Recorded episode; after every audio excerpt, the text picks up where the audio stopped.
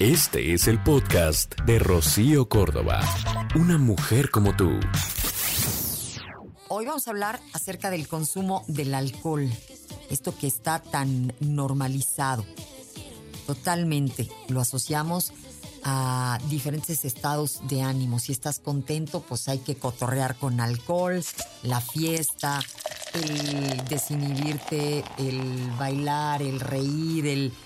Pues, como que soltarte, darte más permisito. Eh, lo asociamos con este tipo de, de actividades o de momentos que relacionamos con la felicidad. A ver, dímelo todo, muñeca. Que justo de lo que dices, hay hasta una frase, ¿no? Que dice, para todo mal, mezcal y para, para todo bien también. Ah, mira, mírala, qué bonita la, la Eleancita, bien que se la sabe. sí es cierto, muñeca. O sea, y así lo vamos permitiendo y justificando y, y lo volvemos parte de nuestro fin de semana, de nuestro eh, premio después de haber cumplido. Nos, nos emborrachamos, de a poquito o de a más, pero digamos que tratamos de salir de esta sobriedad o de esta... Em, conciencia al 100 que luego nos estorba para hacer nuestras fechorías. ¿Sí o no? De alguna manera es un poco, eh, pues, la intención. Te tomas unos cuantos tequilitas para entonces entrar en onda, para entonces brincotear igual que las de allá, para hacer y deshacer. El consumo del alcohol se ha normalizado por completo en nuestro día a día y lo vemos a través de las series de los realities, de la música, de las letras, de las canciones que escuchan los chavitos.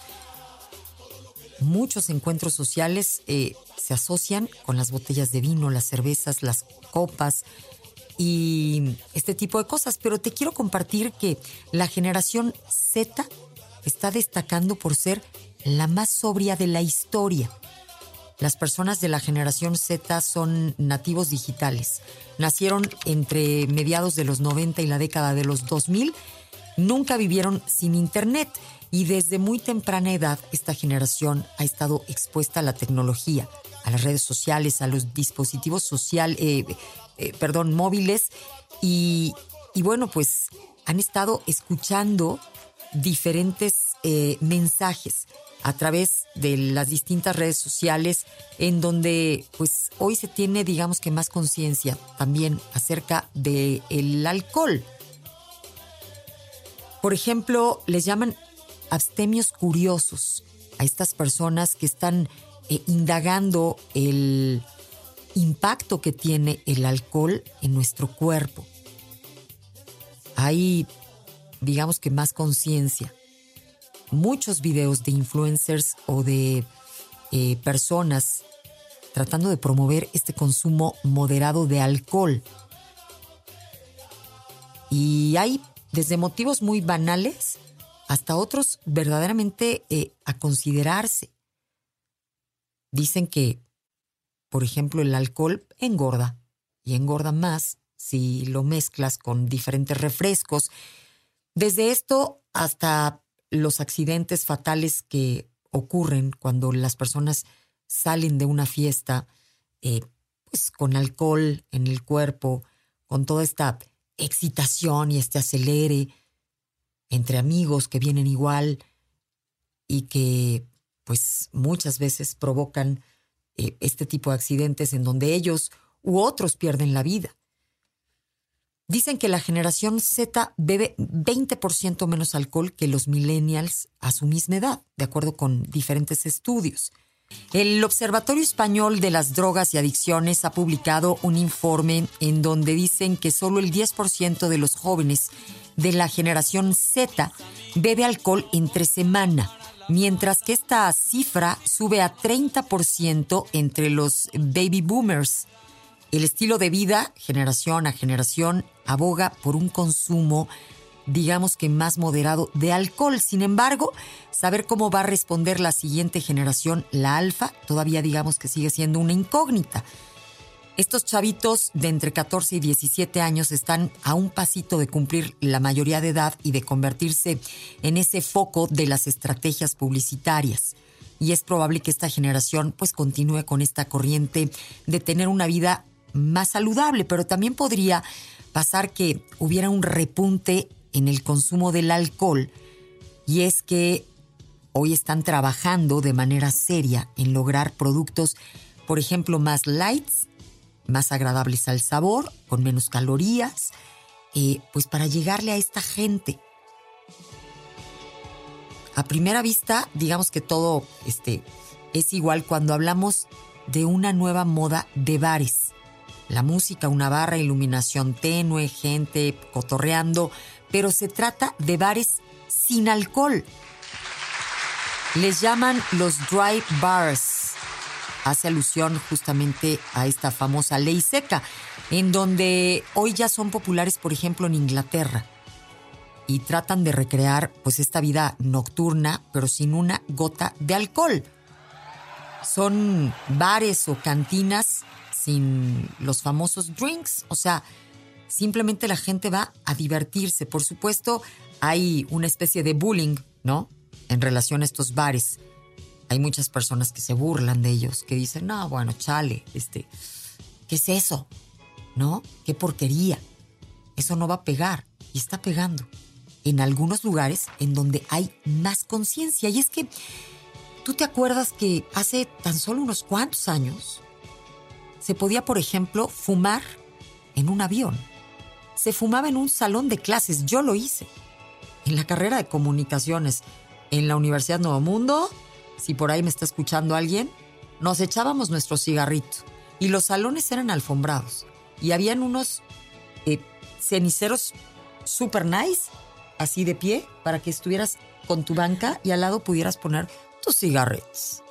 Mientras oías a Ramiro, ¿no? Si alguien se acuerda del profesor, que yo no supe más de él, gracias a Dios, pero este, Mientras sufrías con Ramiro, tenías tus cigarritos. Y así cotorreábamos la vida. En espacios cerrados, muy cerrados, fumábamos y no teníamos esta conciencia. A ver, bueno, si nos vamos todavía más para atrás, hubieron mujeres embarazadas que fumaban. Cuando el cigarro estaba en pleno auge, no estaba tan satanizado el rollo pero de repente empezó una guerra en contra del cigarro. Una guerra que ha venido ganando eh, la vida libre de humo o, o estos espacios libres de humo, porque lo increíble o lo que nunca hubiéramos imaginado ya pasó. En los antros no se fuma. Y en otro momento hubiéramos dicho, bueno, a ver, ¿cómo? No lo van a conseguir. Se van a amparar y van a haber mil formas para defender a los fumadores y no. Y hoy, bueno, en los espacios libres, públicos, más bien, ya tampoco se puede fumar. Y cuentan que lo mismo está empezando a pasar poquito a poco en contra del alcohol. Y hoy que volteas para atrás y dices, increíble que fumáramos en un avión, increíble que una mujer embarazada fumara así de increíble nos va a pasar. El decir increíble que pensáramos que celebrar tenía que ser con golpear al cuerpo de tal manera que al día siguiente estuvieras tumbado en tu cama, que tú mismo te hubieras hecho eso. Que el viernes cotorrearas al punto que te enfermaste el fin de semana completo, que tuviste que necesitar dos días para tratar de volver a estar bien.